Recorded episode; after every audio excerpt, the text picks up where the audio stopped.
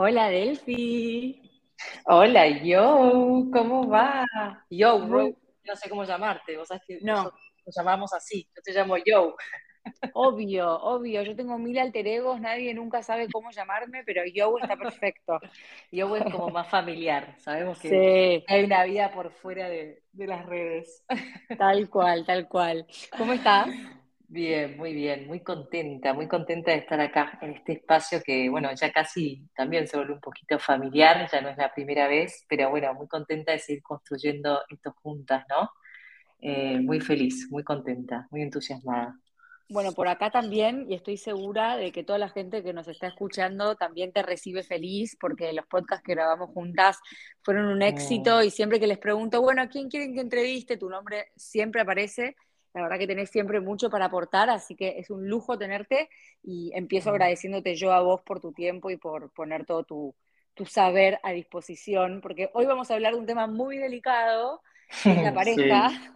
Sí, sí, sí, ahí estamos. Ah, ahí estamos. Así que nada, gracias, Delphi, de verdad. No, por favor, para mí fue un placer también, también sentí esa repercusión tan linda de esos podcasts eh, a nivel de redes y a nivel también personal en mis pacientes, que, muchos llegaron también, escuché tu podcast de Joe, eh, de Rosie, y qué sé yo, así que también como muy agradecida por toda la red, ¿no? Que se va entretejiendo a partir de estas acciones. Así que también celebro que hayas empezado tu tercera temporada. Sé que no va a haber sido fácil, eh, pero bien, poniéndole el cuerpo un año más, ¿sí? Para un que año más. gente.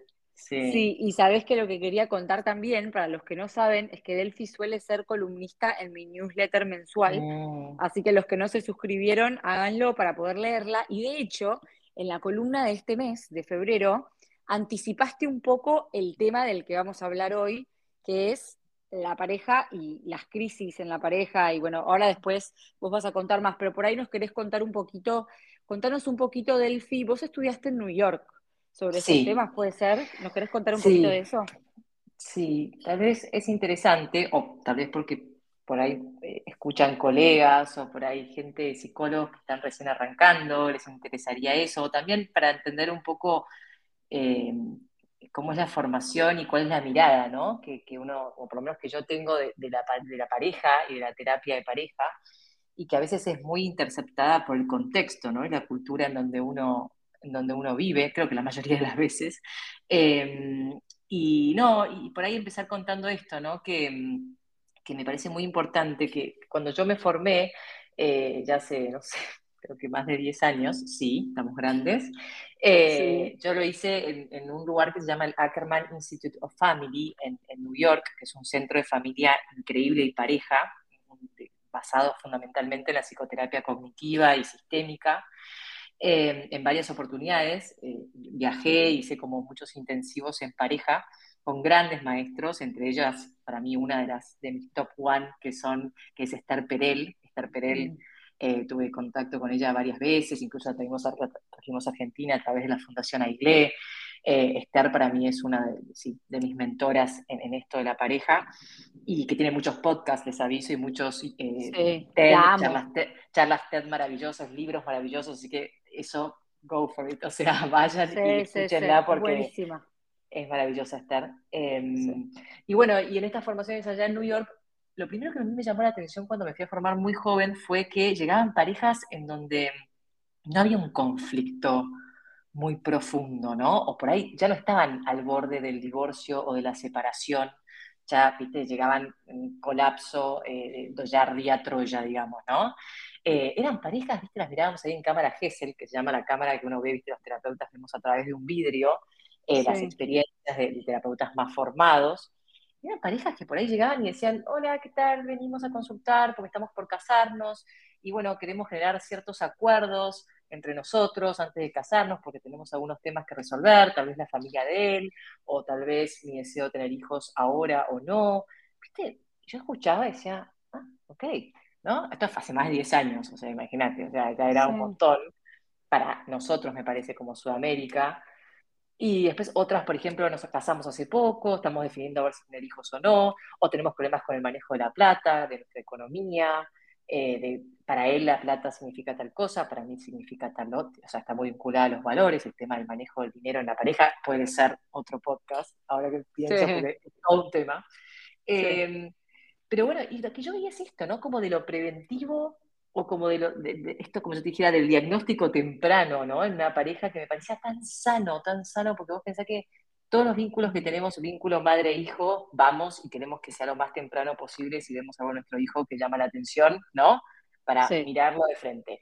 No sé, en nuestro trabajo también, en, nuestro, o sea, en nuestra vida, pero en la pareja pareciera como que Matías Muñoz, a quien admiro, sabemos que está también en estos podcasts mucho, siempre dice, ¿no? Es el vínculo por ahí que, no sé, como que más dejamos de lado y no le damos tanta mm. importancia, tipo, invertimos plata y tiempo de nuestra vida en másters, en posgrados, en doctorados, en carreras, en cosas para nuestros hijos, en viajes con nuestros amigos, y, viste, la pareja es como que medio como que, bueno, ya está, está ahí, sí, Y llegamos cuando, y sí, esa, en mi experiencia como terapeuta de parejas, como que cuando yo recibo una pareja en, este, más en este tipo de culturas como Argentina, o también son del exterior, pero latinas, eh, llegan medio cuando ya arde Troya. Es como ya, bueno, llegamos para ver, eh, ya queremos separarnos, o, o sea, pero ni siquiera como el queremos separarnos, porque por el queremos separarnos es, ya decimos que nos vamos a separar, nos queremos separar bien. Y eso está bien.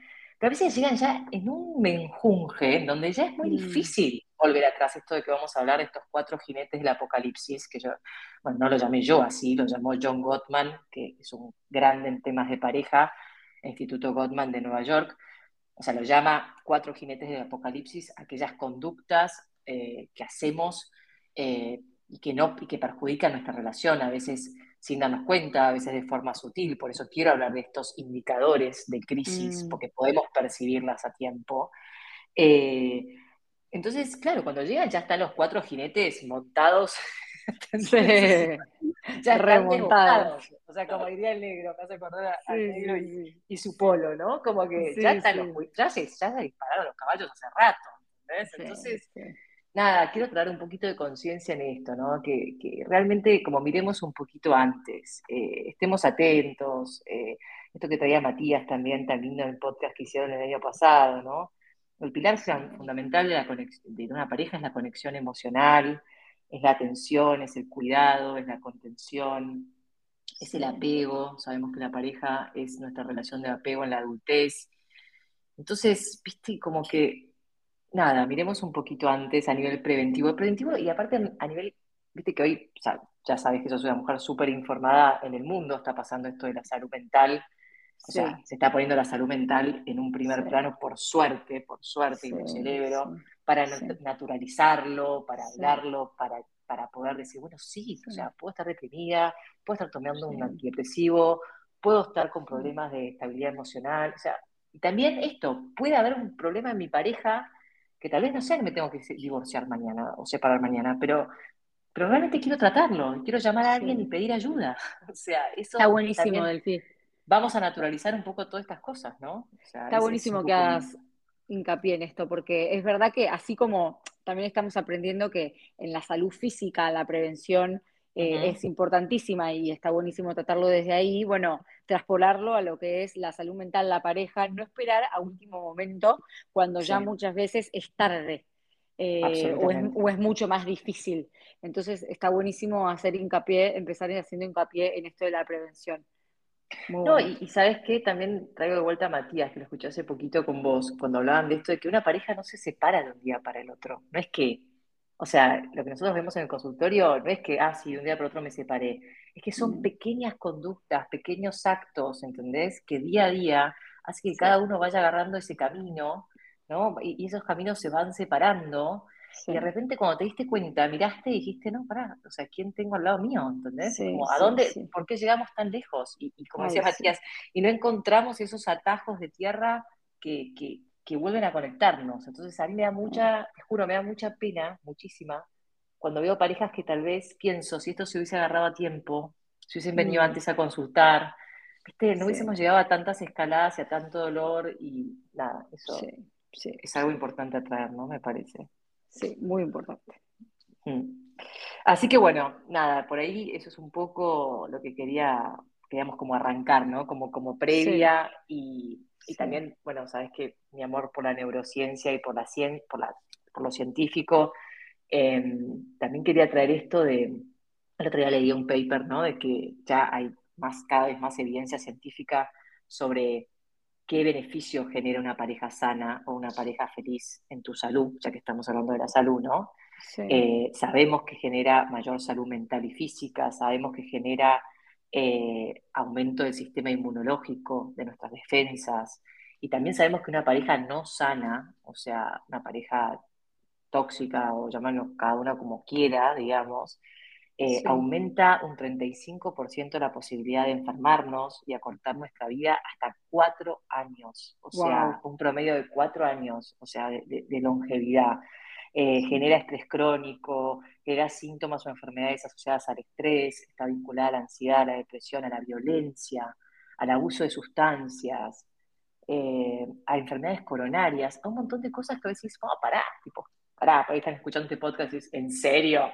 Sí, en serio, porque la verdad que sí, tener una relación difícil en nuestra vida genera estrés, genera ansiedad.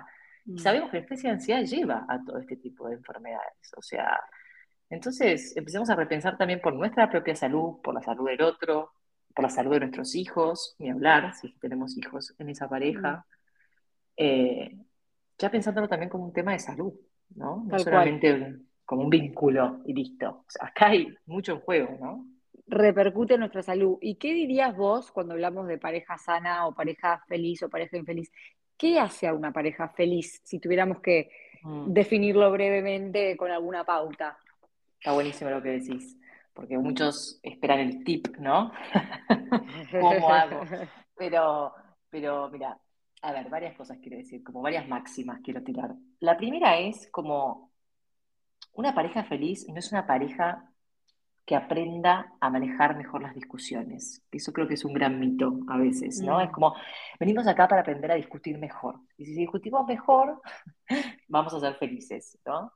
Eh, y mira, interesante, yo creo que todo lo contrario, yo creo que una pareja eh, se puede reactivar no solo con cómo manejan las discusiones, sí, cómo manejan mejor las discusiones, sino, mira lo que quiero decir, en cómo hablan del otro cuando no estamos discutiendo. Mm. ¿Cómo hablan del otro, no con el claro, otro, no, del otro. ¿cómo, cómo, qué representación mental y qué, o sea, cómo hablo yo? esta es la pregunta, ¿cómo hablo yo de mi pareja? ¿No? ¿Cómo hablo de él o de ella cuando no estoy con él o con ella? Está buenísima la pregunta. Qué profunda, ¿no? ¿Qué le cuento a, mi, a una amiga, a un amigo de mi pareja? ¿Qué, ¿Qué, digo de él? ¿Digo sus virtudes? ¿Digo a veces cada tanto, che, esto está bueno? o me la paso diciendo en lo que falla, en lo que no hace bien, en lo que le cuesta. ¿Qué mirada tengo, no, de mi pareja? Eh, eso es una primera pregunta y creo que va un poco por ahí, esto de las parejas felices. Y también esto de no tener miedo de, cuál es el estilo que tenemos para manejar el conflicto. O sea, cada pareja tiene su propio y único estilo de manejar el conflicto. Y quiero naturalizar también eso. O sea, nadie tiene un estilo mejor que el otro. O sea, la pareja es, es, tan complejo, es tan perfecto cuando dos personas se unen y empiezan a unir sus subjetividades y sus formas, ¿no? Cada uno viene con su historia de cómo manejó el conflicto en su vida, en su infancia, etcétera. Pero cómo funciona, o sea, el momento que está ese engranaje, ese, ¿no? Hay ese clic, es como, ah, esta es la forma que nosotros tenemos para manejar el conflicto. Es nuestra... Y a veces esa forma funciona y punto, aunque sea aunque vos la mires de afuera, viste esas parejas que la mirada de afuera vas a comer y decís, ¿en serio? O sea, tú estás manejando esta situación así, ¿no? Es como su manera, ¿no? O sea, esto del no juicio también cuando uno lo mira de afuera, ¿no? Es su manera. Si para ellos es funcional, avanti. O sea, ahora, una manera que puede haber sido funcional en un momento, puede ser que no sea funcional más, porque también la gente cambia y todos cambiamos. Pero que yo en algún momento, hace a los 20, yo discutía y ¿no? Escalaba y lo resolvíamos así, bueno, ya cuando tengo hijos, tengo 40, ya no me, ya no me cierra, ¿entendés? O sea, seguir con esta dinámica. Y por ahí el otro, sí. Entonces ahí cuando empieza a haber ruido, cuando empieza a haber futura en la forma en que nosotros manejamos nuestro conflicto, como lo está ahí en el fondo. Sí, se coló Facu tosiendo, perdón, pero... Facu, no. No, pero entendés como que ahí es donde empieza la fritura, ¿entendés? Eso también quiero traer. Y lo último, como que eh, en definitiva es una balanza. Es como, yo creo que una pareja feliz tiene que ver con cuando las cosas que, me molestan del otro, que me incomodan, eh, no llegan como a sobrepasar o, a tomar todo lo que sí me gusta del otro, ¿no? Eh, eh, así que, y, y, como esto también quiero cerrar, como vuelvan a lo cotidiano, o sea, una pareja sana es una pareja que tiene la capacidad de lograr una dinámica diaria, cotidiana, en el día a día, en donde esto sume más que lo que resta, en donde mm. haya mucho, sabes también que yo, donde haya mucho también intento de reparación. Esto lo habla mucho John Gottman eh, y a mí me encanta este concepto del intento de reparación. El intento de reparación es cualquier frase o cualquier acción que impida, o sea, que corte la escalada negativa. ¿Viste? Las parejas exitosas son las parejas que se vuelven como expertas en entender lo que le pasa al otro y frenarlo a tiempo. Es como mm. cortar la escalada. Piensen por ahí, tipo, qué palabra uso o qué gesto, por ahí es muy chiquito, ¿eh? O qué acción hago cuando sé que el otro detona, o sea, ahora vamos a hablar un poquito de los jinetes, sí. y yo intento reparar, ¿no? o cuando yo me detono y cuando el otro me ve que me desregulo, y el otro, ¿qué hace el otro? ¿No? ¿Qué hace tú y, y me frena, ¿no? Intenta reparar. Estoy pensando justo en una pelea, porque justo tuve una pelea con el negro la semana pasada. No, y me siento, eh, eh, me siento re orgullosa de, mí. Vamos, todavía, con tu intento de reparación. Claro. porque ya le conozco la dinámica y ya sé que él cuando se enoja se mete en su cueva y no me habla por una semana tal vez porque se enoja y se como que se, se, esconde ahí y yo de a poquito ya voy aprendiendo cómo, viste, cómo abordarlo, qué decirle, cómo ayudarlo a salir de eso. Eh, justo lo hablaba ayer con mi psicóloga también. Bueno, no, me voy a poner a ventilar acá porque después él me mata, te cuento yo a vos, pero digo, mientras vos hablabas, me, quedé callada porque pensaba en voz alta, bueno, habla, habla bien de, la pareja nuestra, eso. Como que, conociéndonos aprendemos, es, parte de conocer al otro, ¿no? De ganar en profundidad, como saber cómo lidiar con, los, con estas cosas, sí. Sí, ¿qué necesita el otro, no? Para volver, para volver a ese equilibrio. Entonces es esto un poco, en volvernos expertos de a poquito y con los años en, ver cada uno, en ver cómo el otro maneja el conflicto, qué, ¿no? Eh, y, qué necesita para poder volver al equilibrio. Así que bien ahí por eso. ¿eh? Eh, así que bueno, no. Y, y pasando ahora sí como eh, me encantó cuando escuché también de vuelta esto, lo de Matías, porque con Matías hicieron, dije, esto es ideal, porque Matías me hablaron en ese podcast, hablaron mucho sobre, digamos, cuál, cuáles fueron los cimientos o cuáles son los cimientos ¿no? de, una pareja, de una pareja sana y mm, los componentes, ¿no? Podemos repasarlos un poco, la conexión emocional, tener un buen mapa de amor, cultivar el estar más cerca del otro, eh, la admiración, también es muy importante la admiración y lo hablaron muy bien. Em, el poder resolver esto, que viene muy de, John Gottman, los problemas solubles, que significa resolver lo que sabemos que podemos resolver y sabemos que hay cosas que no vamos a poder resolver, ¿no? O sea, ser como muy realistas en qué cosas sí, y en qué cosas eh, son muy estructurales y tal vez nos va a llevar mucho tiempo o tal vez no lo vamos a cambiar. Por ejemplo, como decíamos, la impuntualidad, qué sé yo, ¿no? Em, entonces, una vez que sabemos eso, sí me gustaría ahora traer esto eh, de los cuatro jinetes, que de vuelta son como conductas por ahí verbales o no verbales que hacemos muy sutiles y que pueden generar como mucho daño en nuestra pareja. Y cuando yo les digo la verdad, cuando veo en el consultorio una pareja por primera vez, lo primero que está en mi, o sea, una de las cosas que está primero en mi cabeza son estos cuatro jinetes. O sea, yo trato de detectar si existen alguno de esos cuatro jinetes eh, en la pareja para poder ayudarlos eh, y poder darles el antídoto, digamos, para que ese jinete se dome un poco, ¿no? Eh, así que es un poco eso. a ver, el primero es, que es muy importante, el primer jinete, es la crítica. Hoy vamos a hablar del primero y el segundo un poquito. Eh, el primero es la crítica, o sea, eh, la crítica es algo que, podemos hacerlo de forma, en general es más verbal que no verbal, eh, pero tiene que ver, ¿sabes con qué, yo Con un ataque como a la personalidad del otro, como a los aspectos generales del otro, ¿no? En, su mm. forma de ser, ¿no? La crítica es cuando le digo, ¿te das cuenta?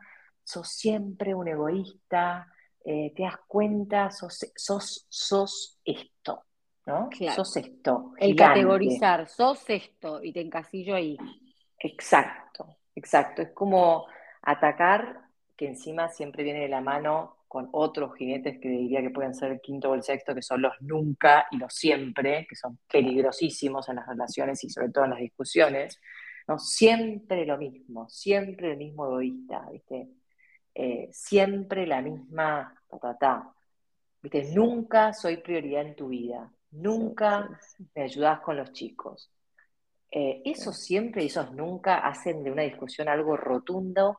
Y algo que es lo más difícil de, como esto del no vuelta atrás, el no opción, ¿entendés? Porque si vos decís nunca, no sé qué, te das cuenta, yo uso siempre la misma, tal, no sé qué, al otro le dan ganas de decirte, escuchame, o sea, no hay vuelta atrás de esto. claro, claro, claro. ¿Qué hacemos conversando siempre, tal cual? No dejas lugar a nada. Exacto. Entonces, la, la crítica es, ¿no? Este lugar como muy general de la personalidad del otro, que viene acompañado por los nunca y los siempre, que nunca ayudan, claramente, eh, ¿no? Y, entonces empecemos a registrar esto. O sea, lo, más, primero es registro, ¿no? Cuando yo empiezo a discutir, ¿no? Empiezo, o sea, esto, ah, ¿puedo anular de mi discusión los nunca y los siempre? O sea, ¿puedo convertir la crítica en queja? Y acá viene un gran tip. O sea, ¿Cómo convierto la crítica en queja? La crítica es algo, como dijimos, global, general, y la queja es expresar mi malestar o mi necesidad sobre una situación puntual. ¿Ok?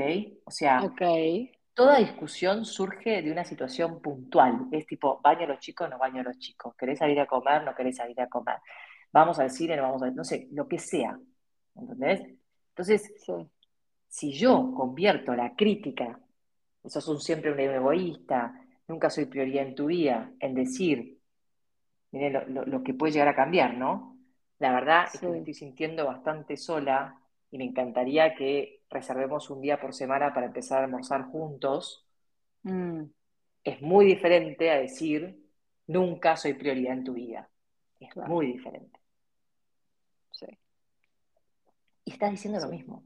O sea, estás, o sea, estás trayendo tu, necesidad, estás diciéndole lo que sentís, me estoy sintiendo un poco sola, estoy, estoy sintiendo que estamos un poco desconectados, ¿no?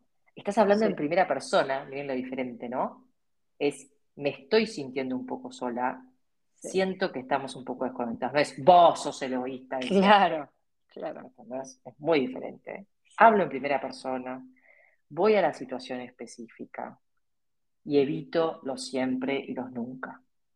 Qué loco el lenguaje, ¿no? Cómo, ah, cómo cambia todo, porque ¿no? En el fondo puedes decir lo mismo, pero según el modo y según cómo lo articules, cambia 100% la experiencia. Absolutamente. Y esto no es que sea un truco para, esto es, o sea, bueno, me podría hablar, podríamos hablar mucho de esto, pero el lenguaje tiene mucho que ver con la construcción de nuestra identidad. O pienso en Chomsky, en grandes autores, en grandes pensadores sobre esto.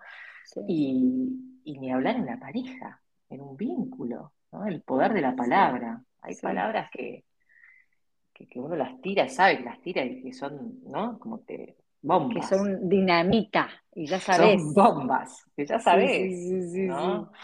Entonces ahí está, como bueno, a ver, ¿cómo hago para transformar, o sea, esto, no, no invalidar lo que me pasa, no invalidar lo que me pasa, pero sí transformar la palabra en decir, ok, en vez de decirte sos un egoísta, sos esto, te digo, la verdad que estoy sintiendo que tengo poco espacio en tu vida. Quisiera que tengamos más espacio juntos. ¿Mm?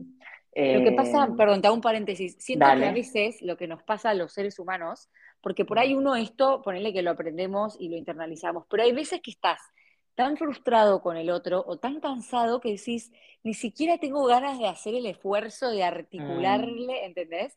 Y preferís, como decíamos, tirar la bomba y tirar la dinamita y que explote todo por el aire. Entonces, nada, está bueno de verdad tomarse el tiempo de, de frenar un poquito, respirar, porque en serio hace mucho la diferencia. ¿no? absolutamente. Y, bueno, y ahí está, esto dijiste, frenar un poquito y respirar. O sea, saben que soy, los que me conocen por ella saben que soy instructora de mindfulness también.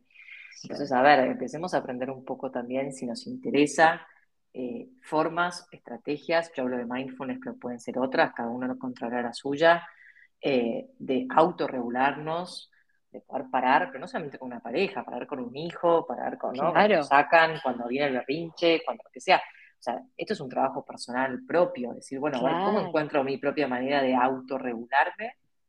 ¿No? Para dejar de reaccionar y empezar a responder, que eso yo lo hablo mucho en mis talleres de mindfulness, ¿no? ¿Cómo, cómo dejo la reacción de ataque, huida o freezing, que me hablabas por no vamos a dar negro de vuelta, pero sí, pero sí, ¿no? Sabemos que, bueno, ¿ves? El negro... ¿Tiene un nombre lo que hace? Huida, o sea, a ver, lo que, eh, nosotros somos como, a ver, compartimos con los animales nuestra reacción emocional, que es inconsciente. Entonces, cuando yo percibo una amenaza, que no es que o sea, no es que recibo una amenaza, mira la diferencia, percibo una amenaza, porque por ahí, bueno, lo hiciste como amenazante, pero él percibió eso como una amenaza. Él automáticamente se le enciende su sistema límbico, se le enciende su amígdala y se le enciende el sistema de ataque, lucha, eh, perdón, ataque, huida o freezing. Entonces, ah. todo, y eso es totalmente inconsciente, es como no sabía. segundo. Ah, eso vamos a hablar de otra vez.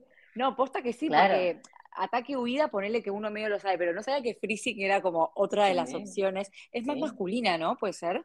¿O no? ¿O no necesariamente? No, no, necesariamente, no. O sea, vos tenés que pensar, para ver esto, o sea, es importante hablar de esto también en la pareja, como tenés que pensar como la cebra que está en la sabana, ustedes visualicen ahora una cebra que está ahí en la, sabana comiendo pastito y de repente ve un, león, ¿no? Lo, lo divisa y, la, y a la cebra, que en esto lo compartimos porque el cerebro mamífero lo compartimos, la, la en ese instante dice, o ataco, o huyo, o me camuflo.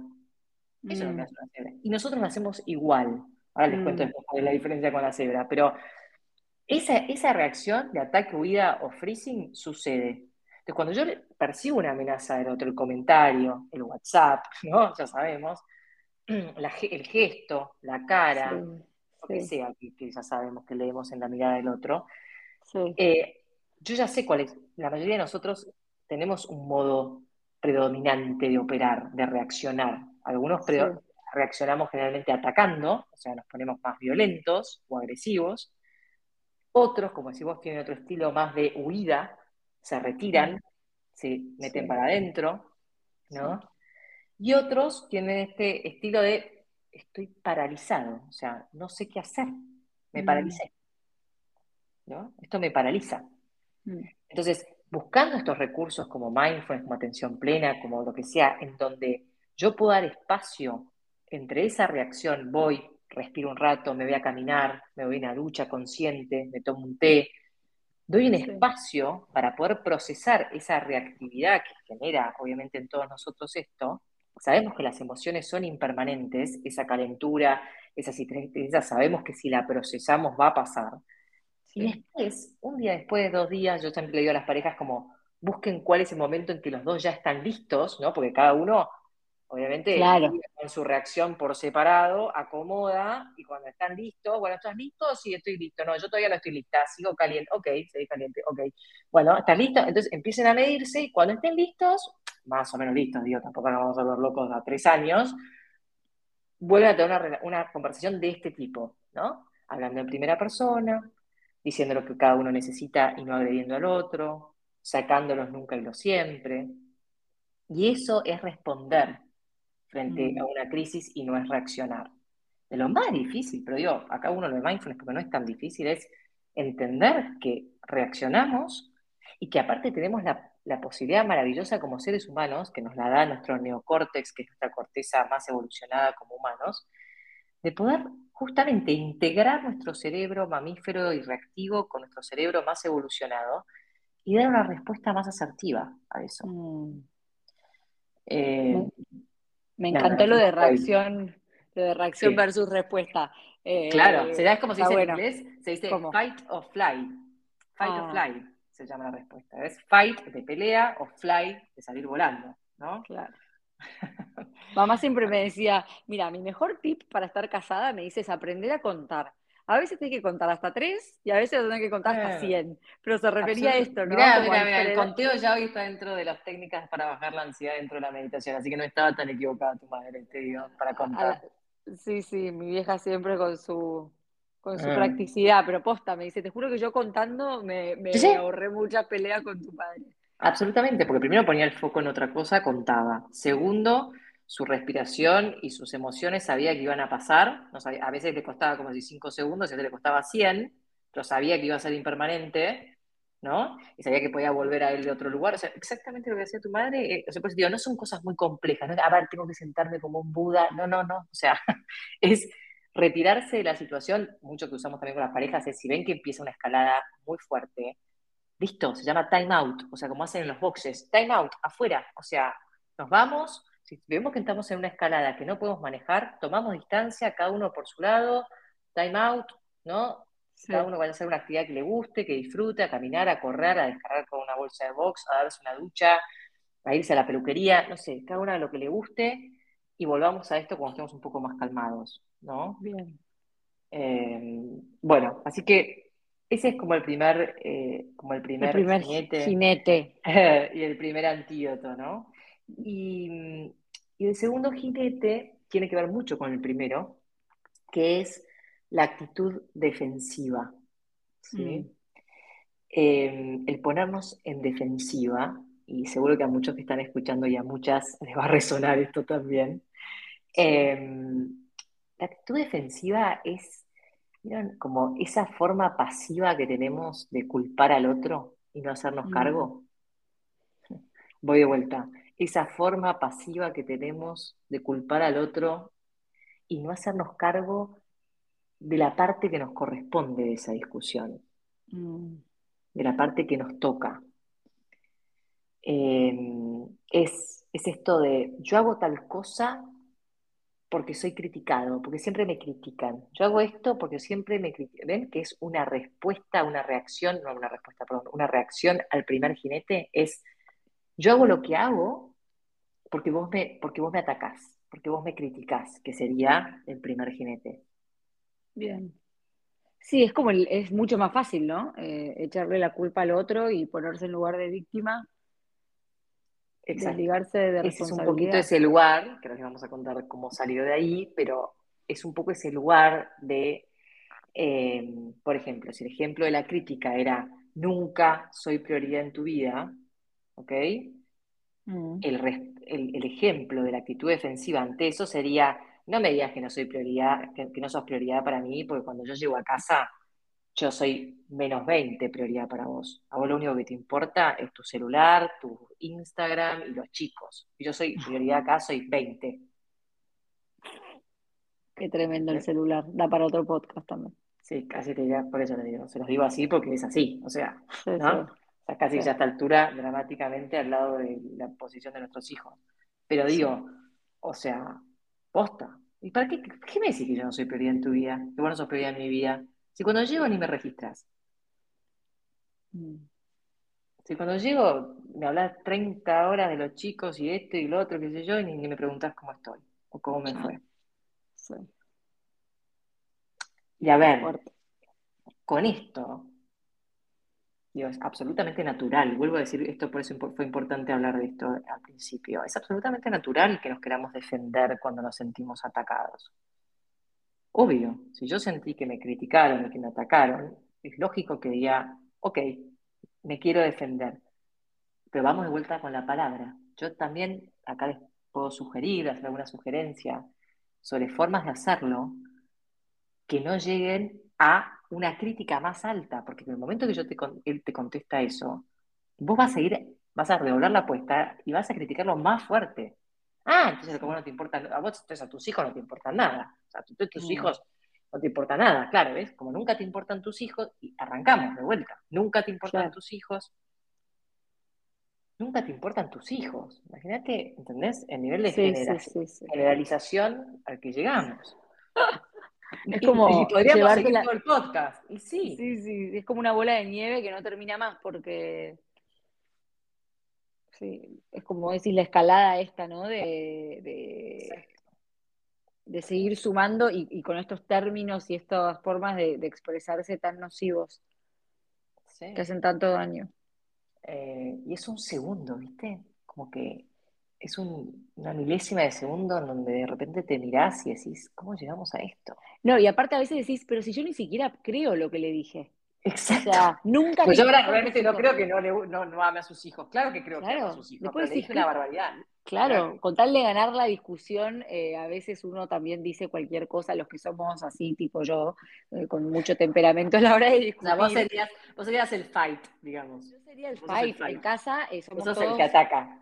Claro, en casa son todos o abogados o abogados frustrados, entonces a la hora de discutir, por eso lo que eran las discusiones en mi mesa familiar, y con tal de ganarle al otro, éramos Grandes discutidores, claro. Pero era un horror, pero a veces yo me daba cuenta y me abstraía un poco y veía a mi hermano contestándole a mi hermana, y yo decía, él no piensa esto que le está diciendo, pero le está queriendo ganar la discusión, y con tal de ganársela, bueno, nada, no, pero que es interesante todo, porque después, esas son, son formas de ser, o sea, que tienen que ver con el carácter de cada uno, y probablemente pudieron canalizar esa parte de su carácter, eh, digamos, asertivamente a través de su carrera, ¿no? O sea, defendiendo a, alguien que lo necesita o, lo que sea.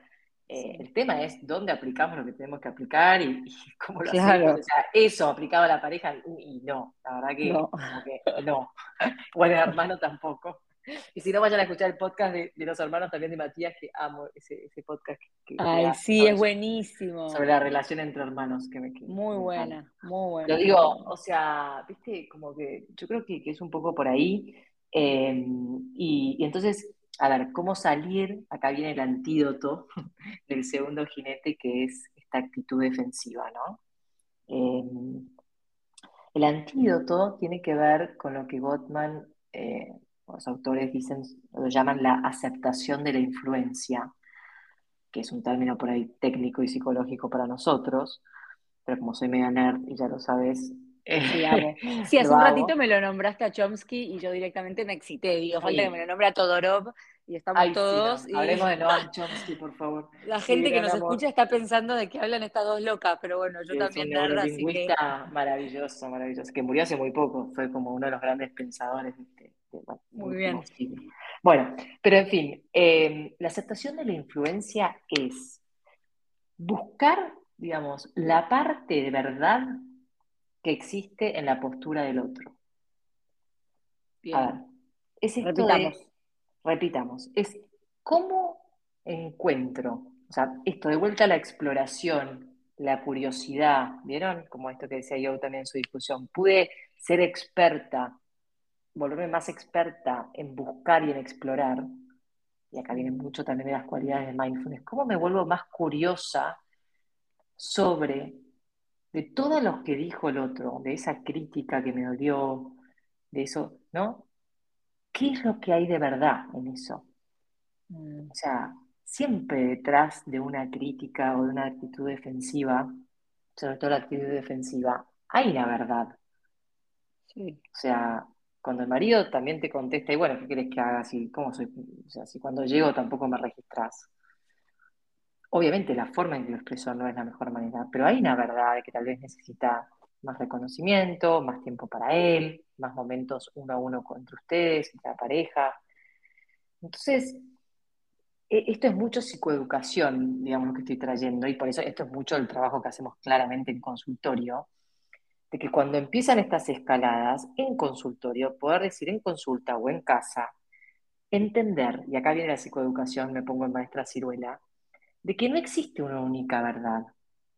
O sea, de que existen dos verdades, existen dos realidades eh, y dos miradas de una misma situación, que son válidas, aunque sea en parte. Yo no les digo que sea totalmente válida la de los dos, pero hay dos realidades y en las dos hay algo de verdad y hay algo de que obviamente se escala y se dicen cosas, como decíamos recién, que, no tienen sentido. ¿no? Pero, pero si yo puedo encontrar en el otro eh, cuál es la parte de verdad, y además quiero decir, y eso no significa rendirme a mi postura, ¿no? Porque eso es muy mm. importante. Porque yo, no, si yo le, lo veo mucho en consultorio, como, no, no, para si yo le reconozco que, o sea, que yo estoy mucho hablando de los chicos o estoy pendiente de los chicos más que de él, tipo, nada, tipo, estoy tirando la toalla, ¿entendés? Es como que, claro. yo, mi ego, ¿no? Pero vos podés reconocerlo, reconocerle algo al otro, decir, vos, ¿sabes qué? La verdad, reconozco que tenés razón sobre esto. Pero mm. yo, y ahí vamos con la primera parte, pero yo me siento así. Pero mm. yo necesito esto. Yo necesito cuando llegues de trabajar, nos empecemos a organizar para turnarnos y bañar a los chicos. Pues yo no puedo más todos los días bañarlos sola. Mm. Y eso es un pedido, o sea, es un acuerdo. No le estás diciendo que no le importa nada a sus hijos y que es un mal padre. Es muy mm. distinto, ¿se entiende lo que quiero decir? Está buenísimo, está buenísimo porque, bueno, obviamente es dejar el orgullo de lado y a veces contarle, decir, como decíamos hace un rato, a veces contarle ganar las discusiones nos ponemos en posturas muy herméticas, pero en el fondo es lo que vos decís, hay dos verdades y son a veces un tema más de, de la postura en la que está cada uno. Y si buscamos ese punto medio en el cual puedo reconocer parte de lo que el otro dice y sumarle también mi propia experiencia, llegás como a un acuerdo muy rico. Muy rico, porque ¿sabes qué pasa? Volvemos también a lo que hablamos al principio. Si el otro o la otra se siente comprendido, comprendida, eh, en parte por lo menos de lo que le pasa, va a estar mucho más dispuesto a escucharme, o dispuesta a escucharme, ¿entendés?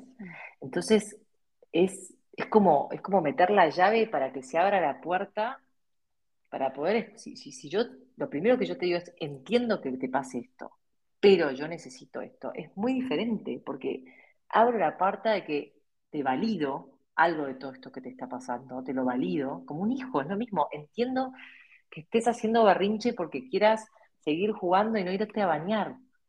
Sí. Es lo mismo, ¿entienden? pero es momento de irnos a bañar, porque ya es tarde.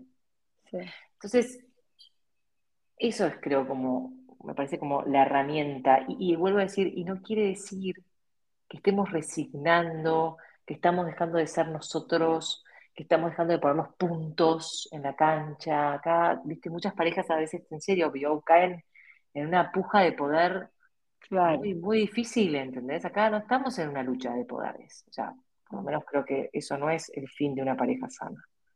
Sí. Entonces dejemos de Sí, dale. No, digo, no, sí, parejas sana, dijiste, son herramientas de inteligencia emocional en el fondo, ¿no? Eh, que de nuevo estamos hablando de la pareja, pero un poco se aplican a todos los vínculos y lo que yo le decía al negro también es, vos te enojas conmigo y me frizás y el día de mañana tal vez se lo vayas a hacer a tus hijos y no está bueno. O sea, más allá de, mí y de tu relación conmigo, fíjate si no lo haces en otros vínculos también. Bueno, sí. Ya lo decimos mucho los psicólogos, ¿no? Nuestras formas de operar, digamos, o de reaccionar frente a situaciones de amenaza o de apego inseguro, que llamamos nosotros, o sea, en general vienen replicadas en nuestra historia, ¿no? O sea, no es algo nuevo en nosotros. Claro. Y, lo, manifestamos en distintos vínculos, ¿no? De distintas maneras, pero el patrón es más o menos el mismo. Exacto, es lo que yo le quería hacer entender un poco. Pero sí, en el fondo es eso, es inteligencia emocional y saber cómo hacer que nuestro mensaje también llegue mejor al otro, ¿no? Que lo reciba mejor. Sí, y, solo, y ahí vamos a ganar los dos. O sea, esto es un win-win. O sea, vamos a ganar los dos, porque yo puedo decir lo que me pasa y el otro me va a poder escuchar. ¿no? Y, de vuelta, si yo eh, puedo decir lo que me pasa, esto es, en fin, con esto por ahí cerrar un poco, eh, si yo puedo decir lo que me pasa y el otro puede comprenderlo, o el otro puede decir lo que le pasa y yo puedo comprenderlo, ah, podemos hacer de nuestra pareja un lugar seguro, un lugar de refugio. Mm no una batalla campal y un ring de box. O sea, y, yo creo que es un poco por ahí, o sea, de buscar en nuestra pareja un refugio, un mm. lugar seguro en donde pueden volverse las cosas álgidas, sí, se pueden complicar, pero sabemos que hay un lugar seguro de fondo, hay un lugar seguro. Así que bueno, con eso quiero traerles, bueno, el cierre de estos dos primeros jinetes y en el próximo podcast, parecemos Ahí está. El podcast, próximo podcast, vienen el tercero y el cuarto. Bien. Eh, y llevarles, y para cerrar yo, si te parece, como traerles este ejercicio para su casa, Dale, eh, que se queden pensando en estos dos jinetes y, y acuérdense esto de que cuando ¿no? Ya sabemos que cada uno ante la discusión tiene un modo de reaccionar, eh, ataca, huye, o se paraliza, y que tenemos que darnos tiempo y generarnos espacio para entre esa reacción y esa respuesta, y que cuando nos volvamos a juntar a hablar sobre lo que pasó, los invito, es mi sugerencia, hacerlo desde un ejercicio muy lindo de mindfulness, que es el habla consciente y la escucha atenta. A ver. Eh, el hablar consciente, y esto aplica a todos, no solo a la pareja, eh, el habla consciente es esta habla, esta forma de hablar primero en primera persona. Mm. Eh, el habla consciente tiene que ver con hacerlo de una forma honesta, ser honestos con lo que estamos diciendo, ser mm. claros, ser muy claros en lo que necesitamos, mm. en lo que es importante para nosotros. Y, piensen también vestir así como un toque, ¿no? Como háblenlo como si lo estuvieran hablando con una amiga o con un mm. amigo. Porque a veces el volver a hablarlo con una pareja devuelve a poner esa carga emotiva, ¿entendés? Entonces, bueno, a ver, ¿cómo se lo diría si estuviera hablando con Mary o con, eh, no sé, Juan, ¿no? Sí. O sea, ¿cómo se lo diría? ¿Viste cuando te calentás con tu pareja y te vas a hablar con tu amiga o con tu amigo? Bueno, hagan lo mismo con la pareja, porque con tu amigo o tu amiga le decís, sí, no, porque yo realmente lo que necesito es esto y lo otro, y te das cuenta que. O sea, ¿entendés? Como que. Sí. Pero lo que pasa es que con la pareja después nos ponemos a la defensiva. Entonces, como que háganlo un poco así al habla consciente. Y mm. que el ejercicio es, yo hablo conscientemente y vos me escuchás atentamente, quiero decir cómo es la escucha, y hablan por bloques. Yo hablo cinco minutos o diez minutos de esta forma, en primera persona, sin agredir, sin criticar, sin hablar de lo que hace o deja de hacer el otro, ¿ok? Y contando mis necesidades. Y el otro en ese momento escucha de una forma curiosa, tratando de no pensar constantemente cómo voy a responder o qué le voy a contestar ante lo que me está diciendo, o también cómo, esto pasa mucho en los hombres, cómo voy a resolver el problema. A veces los hombres como que nos escuchan, tengo tal problema, y ellos ya, porque son muy hacia la acción, están pensando en cómo ayudarnos a resolverlo. Entonces, hombres, no traten de que mientras que nos escuchen, salir a resolver el problema, porque si yo si vos salís apuradamente a querer resolver mi problema, yo voy a sentir que tal vez lo que te estoy contando no es importante para vos. Mm. O que lo estás minimizando. Claro, para ellos viene desde un lugar genuino de querer ayudar, pero no es bien recibido a veces. A veces no es bien recibido porque si yo, si yo te estoy contando, estoy conectada con mi emoción y con lo que me pasa y vos automáticamente salís a darme una solución, yo siento que tal vez no es entendido o valorado todo lo que me está pasando. Tal cual. Entonces, escuchen, que el otro también pueda escuchar, si lo están escuchando esto en pareja, ¿no? También, ya se escuchan en pareja, como sin juicio, con curiosidad, como esto, con curiosidad, a ver, qué me está queriendo decir posta ella, o sea, cuál de todo esto que me está diciendo es verdad de lo que le necesita y de lo que quiere, ¿no? Y cuando mi mente se vaya a resolver, a, a querer, viste, no estoy escuchando, a veces estoy esperando a que termine de hablar para decirle lo que tengo que decir, eso es muy distinto a escuchar, ¿no? Sí, esa es típica. No, tipo, bueno, ahora dale, dale, dale, dale, cuando terminas que ya tengo, ¿no? Ya tengo el arma para, para, sí, para retrucar.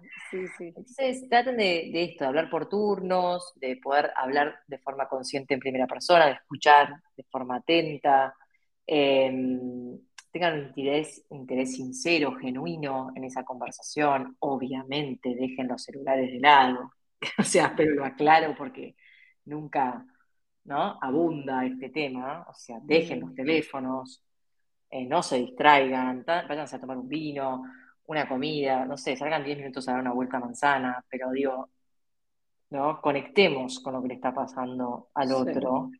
Y después es al revés, ¿no? Después es yo hablo y vos escuchás lo que me pasa. Estoy ansiosa por escuchar los otros dos jinetes porque tengo muchas preguntas, pero las voy a guardar para cuando tenemos cosas. Sí, a ver, dale. No, porque me imagino que después eh, lo vamos a hablar, pero yo te escucho hablar y digo, mal que, o sea, lo, que me está surgiendo pensar es esto. Estamos hablando de la crítica, de la queja, de no sé qué como jinetes, pero digo, qué grave cuando en el fondo dejamos eso y no nos tomamos ni el momento de quejarnos y lo que nos invade es una indiferencia total, ¿no? Cuando una de las dos partes de la pareja desconecta. Mm. desconecta, porque hay veces que si te estás peleando mucho, es casi mejor que las parejas que decís, ay, yo nunca me peleo, me llevo bárbaro, y en el fondo es porque está todo muerto ahí, ¿no? Totalmente. Eh, entonces, creo que si nos estás escuchando y estás mucho en esto de la crítica y la queja y no sé qué, lo que me nace decir es, bueno, al menos hay un montón de terreno fértil para trabajar, versus yo lo veo en parejas amigas, eh, nada, algunas ya separándose, y que lo que pasaba era eso, por ahí viste como mucha indiferencia y una de las partes ni enterada. Y, mm. vos decís, pero si el otro nunca, viste, si nunca nos peleábamos, nunca me dijiste, nunca me, nunca me comunicaste. Y claro, es que uno entró como en un camino de distanciamiento que, nada, re, que hablábamos al principio.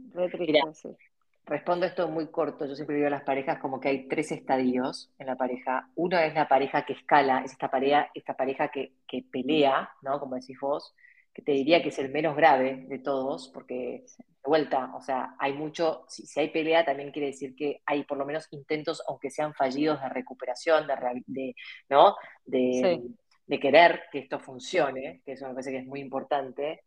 Eh, la segunda pareja, que es un poquito, como decís vos, más difícil, es cuando uno sigue peleando, uno sigue intentando, ¿no? Pinchando y qué sé yo, y como decís vos, el otro de a poquito empieza como a retirarse y, a, tirar la toalla, de una forma el otro ya no pelea, ¿no? Y el otro no, pero entonces, ¿no? Queda uno a veces desconectado.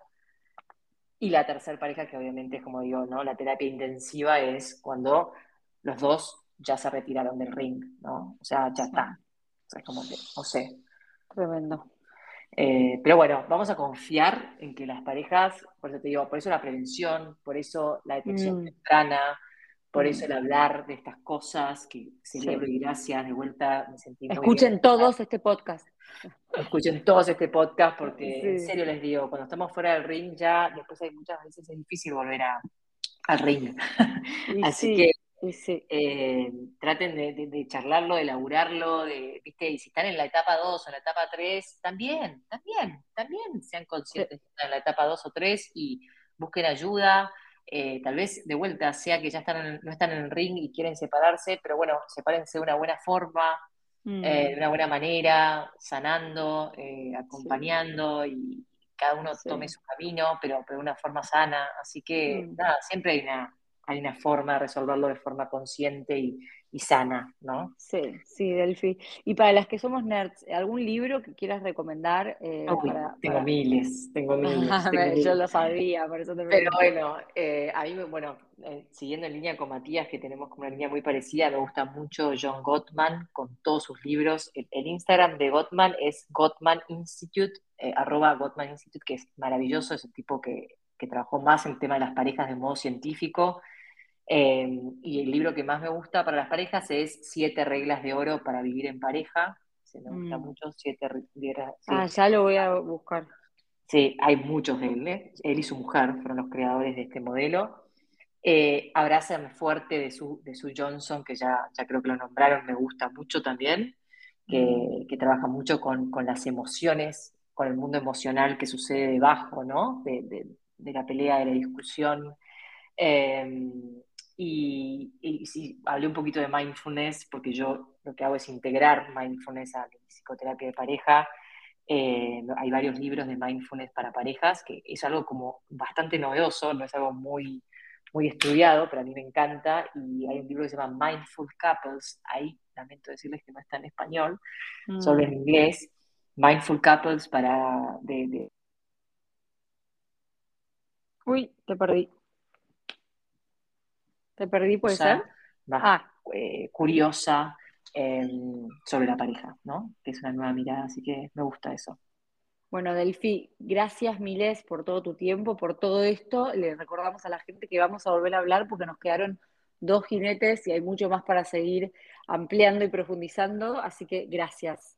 Bueno, gracias, yo soy feliz de estar en este, en este podcast y en todos los que vengan. Y bueno, gracias a la gente por escucharnos también y confiar y abrirse y tal vez cayó una lágrima hoy o se mm. sintieron tocados también como cuídense, ¿no? Em, fíjense que necesitan y, vayan por ayuda. ¿eh? Sí, Buenísimo. Bueno, gracias por todo, de verdad. Eh, bueno, te mando un beso enorme. Como siempre, un placer escucharte y seguimos, seguimos al habla. Dale, te mando un beso gigante. Gracias. Beso grande.